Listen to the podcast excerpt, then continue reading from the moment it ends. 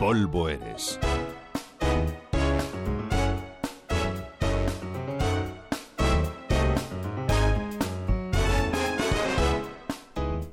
Habíamos dejado a medias la muerte y el entierro de Miguel Hernández porque tanta desventura y tanto desamparo no cabía en un solo espacio.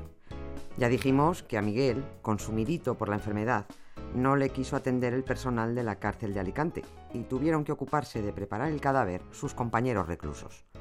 Por mucho que se intentó, nadie le pudo cerrar los ojos al poeta, y así, con la mirada fija en ninguna parte, fue introducido en una caja hecha con seis tablas de madera de pino. Con este plan ya se pueden imaginar que el entierro no se presentaba multitudinario. Solo cinco personas formaron el cortejo fúnebre que acompañó desde la cárcel hasta el cementerio el coche de caballos que llevaba el féretro de Miguel Hernández. La intención era velar el cadáver en el depósito del cementerio, pero cuando llegó aquel escaso cortejo les dijeron que no se podían quedar, que se fueran a casa.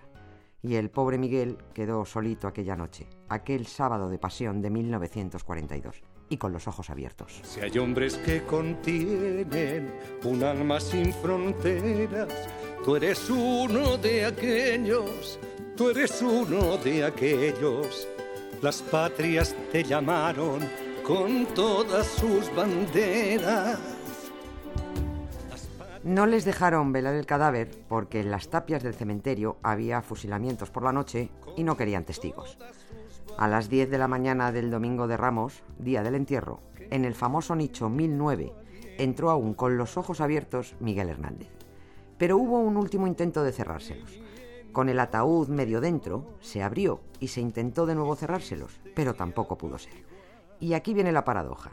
El féretro fue introducido con los pies por delante, y alguna de las 14 personas que asistieron al entierro se extrañó de este detalle, porque solo a los curas, atendiendo al ritual de exequias, se les coloca con los pies por delante para que la cabeza quede en la boca del nicho y lo más cerca posible de la cruz de la lápida. En breve les contaré cómo era este asunto del ritual de exequias.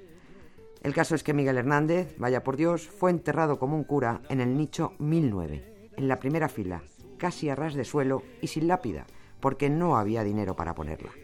Fue un amigo, el pintor Miguel Abad Miró, el que se gastó 700 pesetas en poner una lápida para Miguel. El susto llegó diez años después, en 1952, cuando Josefina, la viuda, recibió un requerimiento del Ayuntamiento de Alicante. Si no pagaba la renovación del nicho, los huesos de Miguel Hernández irían a la fosa común. Josefina no tenía las 2.042 pesetas que pedía el ayuntamiento, pero los amigos se movilizaron. Escribieron a Gabriel Celaya, a Vicente Alexandre, y entre todos juntaron las 2.042 pesetas que libraron del desahucio al poeta.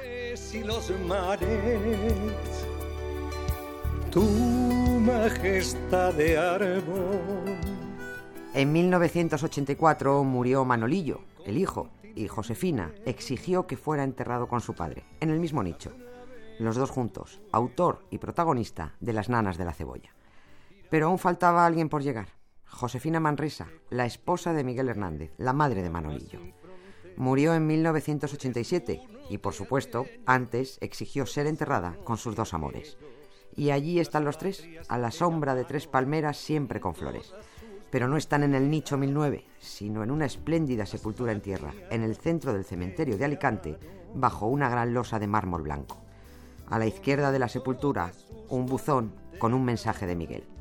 Aunque bajo la tierra mi amante cuerpo esté, escríbeme a la tierra, que yo te escribiré. Hace 70 años que murió el gran Miguel Hernández y sus ojos aún permanecen abiertos. Quisiste apaciguar Nieves con Costrina, Radio 5, Todo Noticias. las panteras y flameaste henchido contra sus atropellos. Uno de aquellos, uno de aquellos, si hay hombres que contienen un alma sin fronteras, tú eres uno de aquellos, tú eres uno de aquellos.